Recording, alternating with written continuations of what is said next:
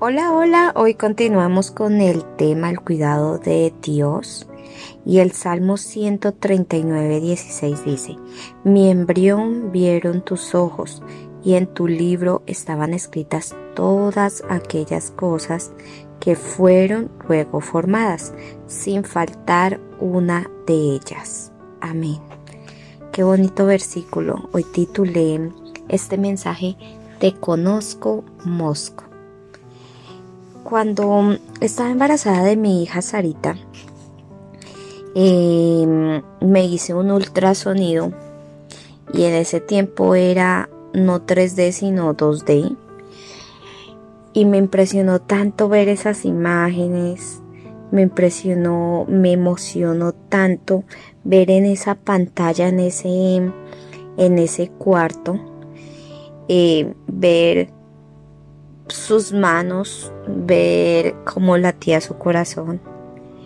Y, y es maravilloso poder darnos una idea de lo que está pasando dentro del vientre materno.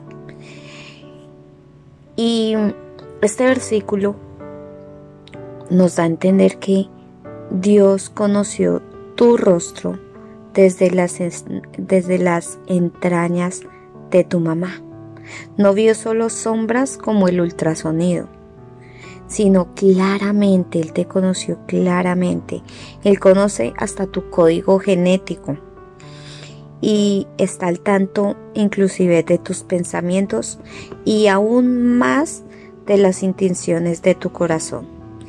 Y el rey David, que fue el escritor de este salmo, estaba tan impresionado de esto que exclamó, y, les voy a leer lo que él dice.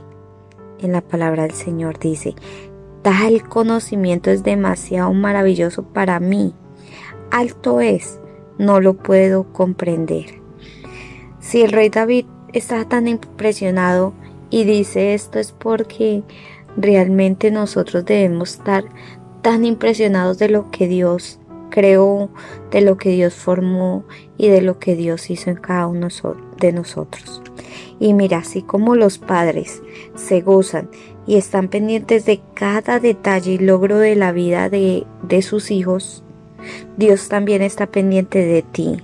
Dios también está pendiente de mí.